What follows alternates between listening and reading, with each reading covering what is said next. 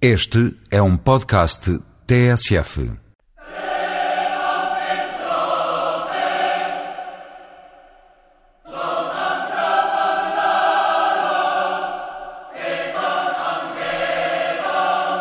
De hoje a uma semana, os líderes dos 27 vão estar na Alemanha para assinarem a chamada Declaração de Berlim, um documento que pretende assinalar os 50 anos do Tratado de Roma e tentar projetar a União Europeia para os próximos 50 anos. José Sócrates diz que tem de ser um dia de celebração. Deve ser uma declaração que inspire os europeus, que comemore, que una a Europa e que também projete a Europa para o mundo. Este é um dos temas para esta edição, onde há também reportagem no Kosovo junto de um movimento de jovens universitários que não hesitam em vir para a rua dizer que não aceitam o plano para o Estatuto da Província apresentado pelo enviado especial das Nações Unidas. Antes de tudo isto, fica um resumo das principais notícias da semana.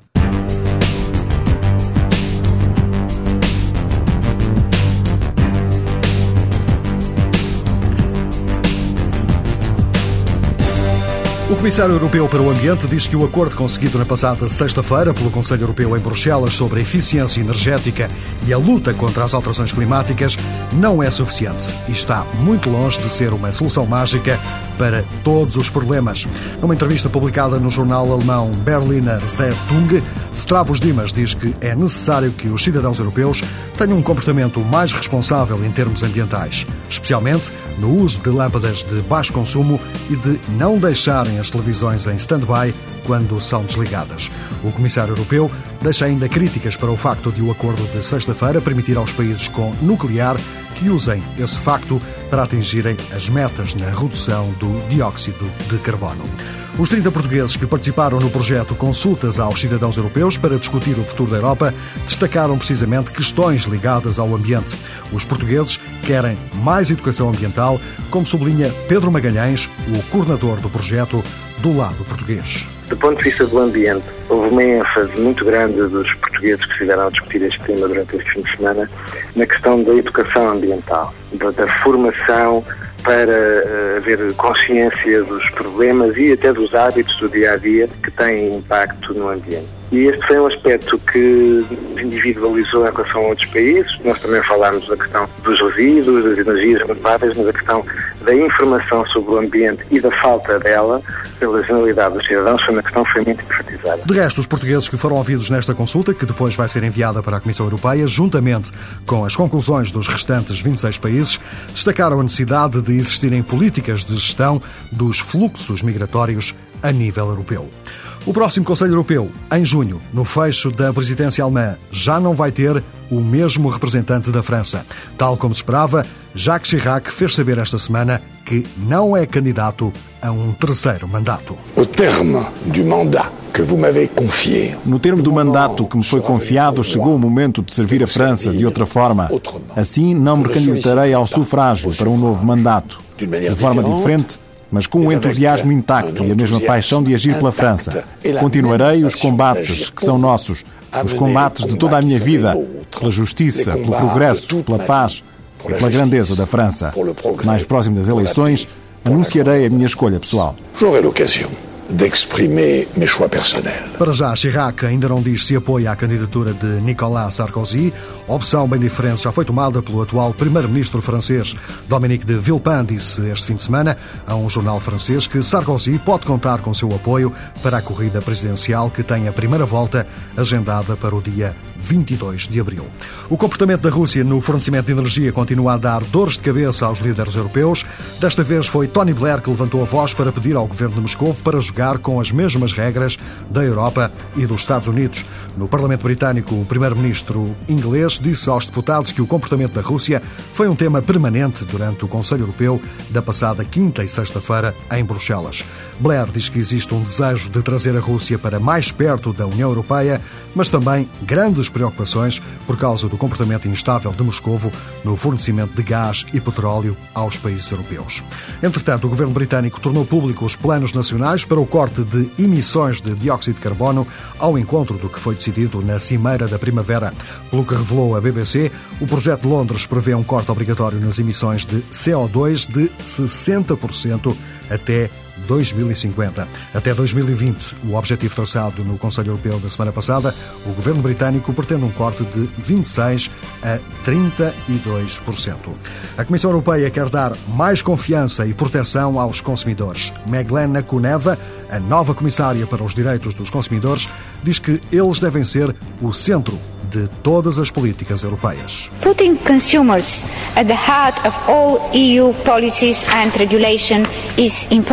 A Comissão Europeia quer criar legislação que facilite o direito de queixa dos consumidores junto das empresas, mas não quer ir tão longe como o caso norte-americano que considera excessivo.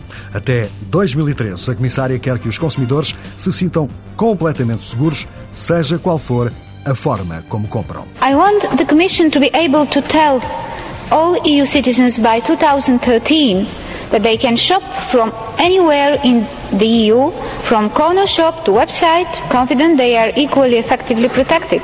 Os planos da nova comissária para a defesa dos consumidores, revelados esta semana no Parlamento Europeu.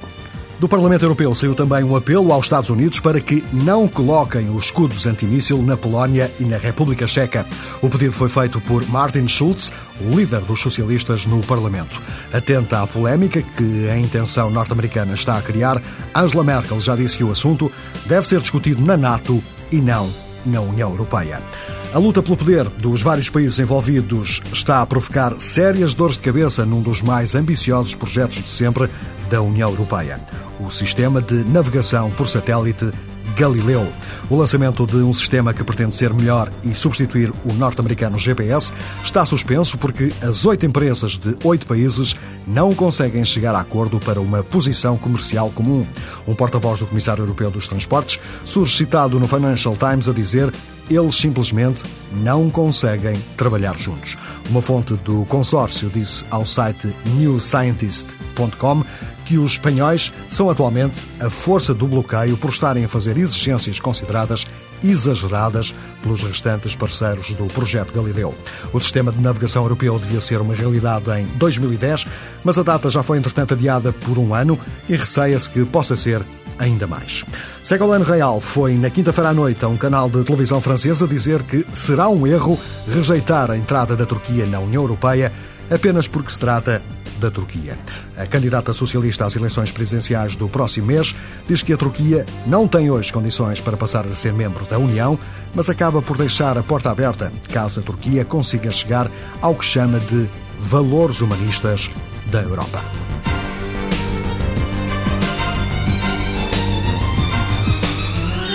A seguir, duas reportagens feitas no Kosovo pelo enviado da TSF, André Cunha. Agora que se prepara a transferência de poderes das Nações Unidas para a União Europeia e se procura um consenso sobre o futuro estatuto da província, a Rússia ganha um papel decisivo. O repórter da TSF ouviu um antigo conselheiro político do primeiro-ministro sérvio sobre o papel do governo de Moscovo em todo este imbróglio. A Sérvia é um lugar no meio do caminho dos outros. Esta velha expressão continua a explicar muita coisa, desde as ruínas até à história do presente. E nesta crise do Kosovo, a imagem volta a fazer sentido. É por isso que Misha Djurkovic considera que a Sérvia não está necessariamente tão ligada à Rússia como muitas vezes se diz. Este antigo conselheiro político do primeiro-ministro Vojislav Kostunica afirma que o país é obrigado a pôr em prática uma política externa de equilíbrio, o que nem sempre é possível. A Sérvia é normalmente colocada com alguma facilidade no campo russo, o que não corresponde de facto à realidade. A Sérvia tem tentado desenvolver uma política fortemente dedicada à integração euroatlântica. Acontece que, como costumamos dizer, nenhum outro país teve de satisfazer um pré-requisito, abandonando uma parte do seu território para entrar neste eixo euroatlântico.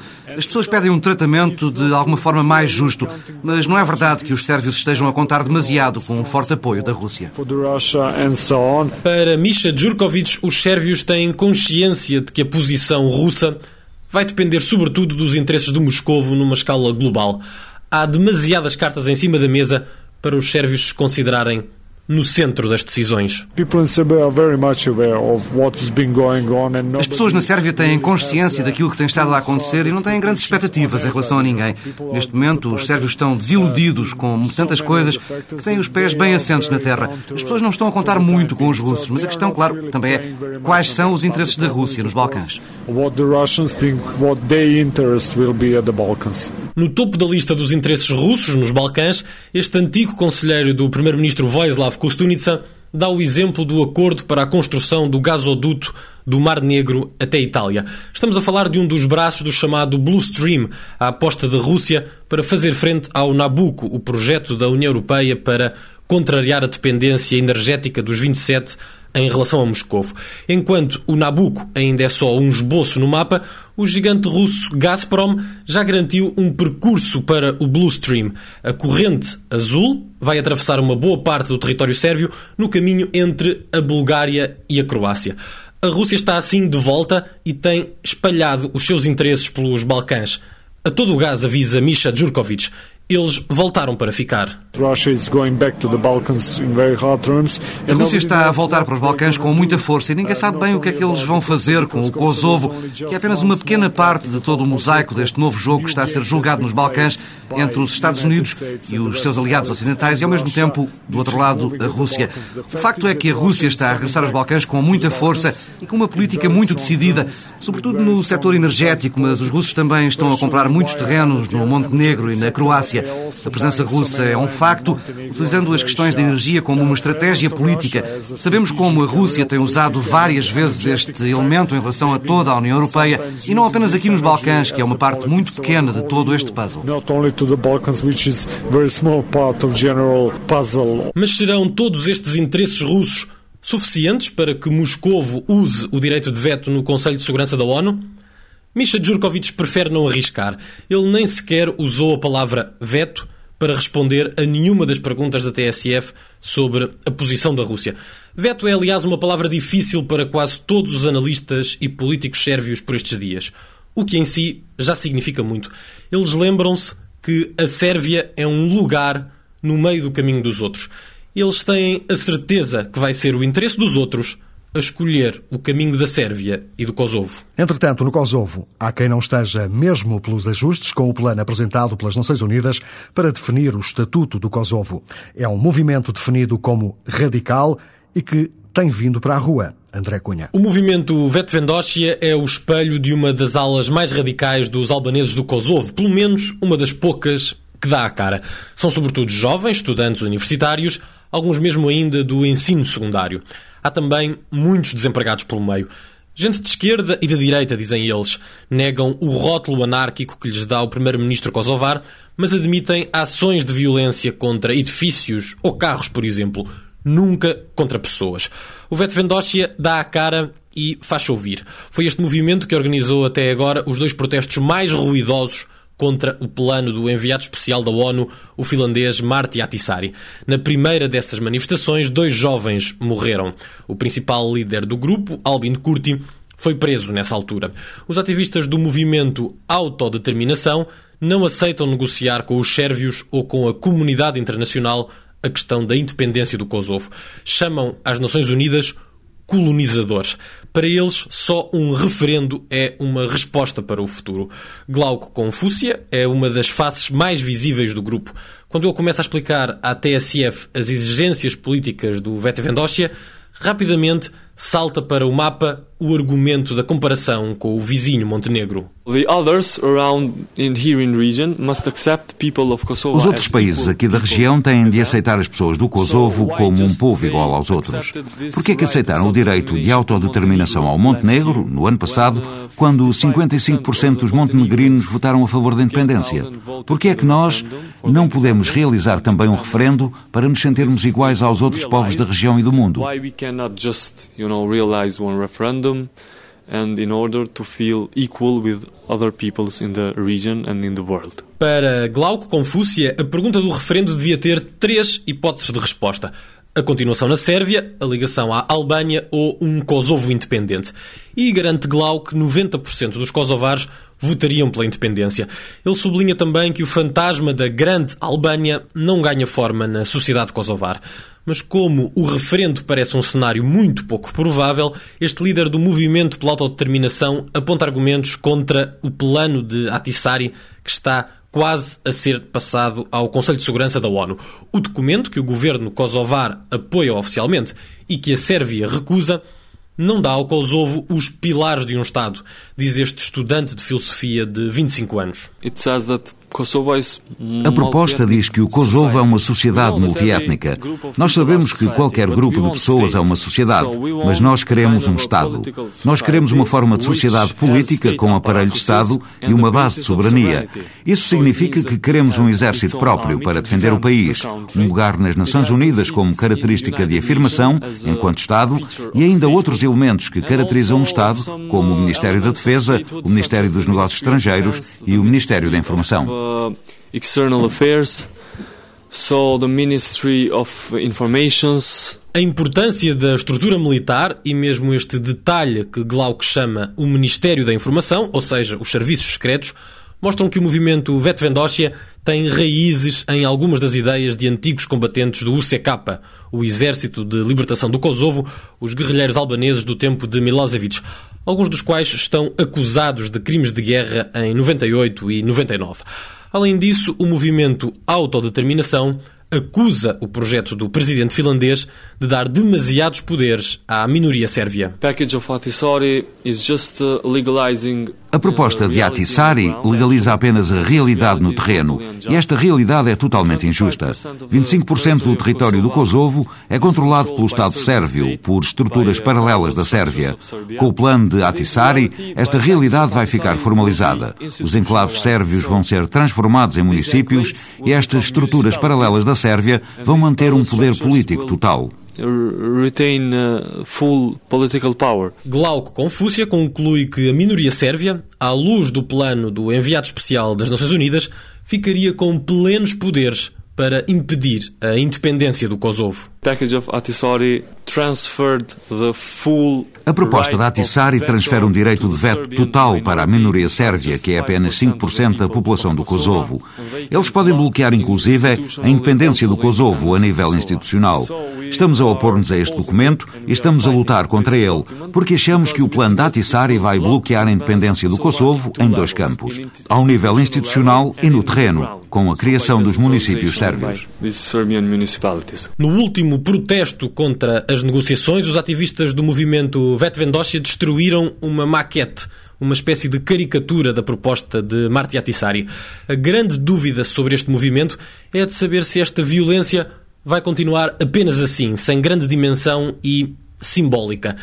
Nessa dúvida está uma parte decisiva da primavera tensa que se avizinha para o Kosovo. E há quem receie que a violência possa regressar em força, como aconteceu durante a década de 90, e aqui a União Europeia vai ter um papel fundamental. O Parlamento Europeu fez saber esta semana que não está nada satisfeito com a forma como está a ser elaborada a Declaração de Berlim, um texto que deve ser assinado no próximo dia 25 pelos líderes dos 27.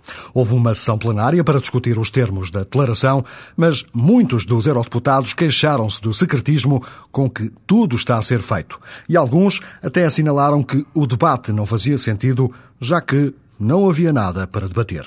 Angela Merkel recebeu carta branca no Conselho Europeu da semana passada para elaborar os termos da declaração que marca os 50 anos do Tratado de Roma. Nesse mesmo Conselho Europeu, José Sócrates explicou o que gostaria de ver sair de Berlim no próximo domingo. Deve ser uma declaração que inspire os europeus, que comemore, que une a Europa e que também projete a Europa para o mundo. Acho que essa declaração não pode ser um somatório de pequenas observações de 27 países. Deve ser propriamente uma resultante de um comitê central em que todos escrevem um parágrafo. Tenho a certeza que o debate que tivemos levará a Presidente a fazer uma declaração à altura da circunstância. São 50 anos. E 50 anos de um bom serviço ao mundo prestado pela Europa. O que nós fizemos foi muito positivo. Temos a obrigação de comemorar isso no espaço de liberdade, de paz que fizemos. Estivemos à altura dos maiores desafios ao longo destes 50 anos, nomeadamente quando a situação se alterou muito em 89, por isso acho que uh, a presidência alemã e a Comissão encontrarão as palavras certas para que todos nós, líderes políticos que iremos estar, e jornalistas, que iremos estar em Berlim, possamos daqui a uns anos ter orgulho nessa declaração quando olharmos para trás. Também em Bruxelas, no final do Conselho Europeu, que assinalou o Acordo a 27 sobre a política energética, Durão Barroso, presidente da Comissão Europeia, disse esperar que este acordo seja apenas o princípio de uma série de entendimentos que chegue ao novo tratado e passe também por Berlim. Penso que é o facto de termos conseguido resultados termos mostrado que a Europa consegue tomar decisões que cria o melhor ambiente para que haja um acordo em relação às questões institucionais. Foi aquilo a que nós chamamos a nossa aproximação em dois níveis, no documento que apresentámos o ano passado. Uma Europa dos resultados concretos, mas uma Europa que também precisa de uma mensagem, de um conteúdo, de uma coerência política. Eu falei antes deste Conselho Europeu num círculo virtuoso era importante que hoje chegássemos a conclusões positivas para criar o melhor ambiente para que se chegue a uma declaração de Berlim, a declaração sobre o futuro da Europa também ambiciosa e para que então se crie o melhor uh, clima para que os Estados-membros, no final da presidência alemã, cheguem a um acordo quanto ao caminho a seguir em relação à questão constitucional. O ministro dos Negócios Estrangeiros alemão esteve em Estrasburgo e disse aos eurodeputados que estão a trabalhar num texto curto, de um bloco, que resuma a declaração numa linguagem que os cidadãos possam entender. Também presente no debate em Estrasburgo, Margot Wallström, vice-presidente da Comissão Europeia, fez saber que a declaração tem de ser uma mensagem clara que mostra aos cidadãos que as instituições comunitárias estão preocupadas com eles. The message should come out loud and clear that if we are concerned about our institutions, it is because we want them to work well, so that we can deliver on our citizens' expectations and meet high standards of democracy. Josep Dole, o líder do Partido Popular Europeu, pediu coragem política para a Déclaration de Berlin. Notre rôle est modeste, mais exigeant. En cette période de transition, évitons les impasses, prenons le bon chemin et construisons ensemble les bases solides. Et cela implique lucidité, mais aussi courage politique. Do que sabe neste momento, a Declaração de Berlim deve ter quatro partes. A primeira dedicada às conquistas da União Europeia, paz, estabilidade e prosperidade. A segunda dedicada aos valores europeus. A terceira aos desafios do futuro. E uma quarta que deve fazer referência à necessidade de a União Europeia adotar uma reforma institucional, seja ela em forma de Constituição ou de Tratado. E para o fecho desta penúltima edição do Semana Europa, Joe Cocker, um dos muitos nomes que vai estar presente no Festival de Música em Berlim no próximo domingo. Boa tarde, até para a semana. What would you do if I sang out of tune? Would you stand up and walk out on me? Lend me your ears and I'll sing you a song. I will try not to sing out of key. Yeah. Oh, baby, how you like? All I need is my buddy. I say I'm gonna get high.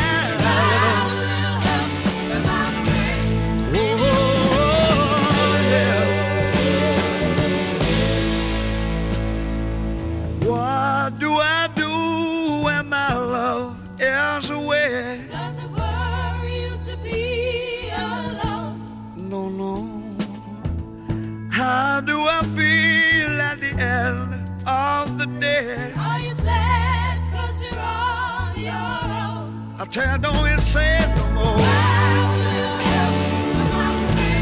Gonna get out of that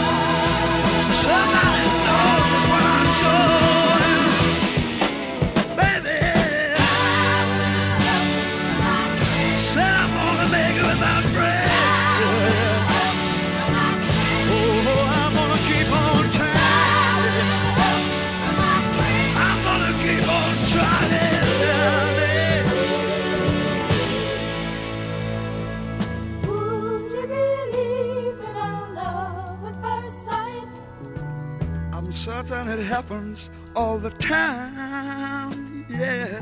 What do you see when you turn out the light? I can't tell you, but it sure feels like midnight. Don't you know?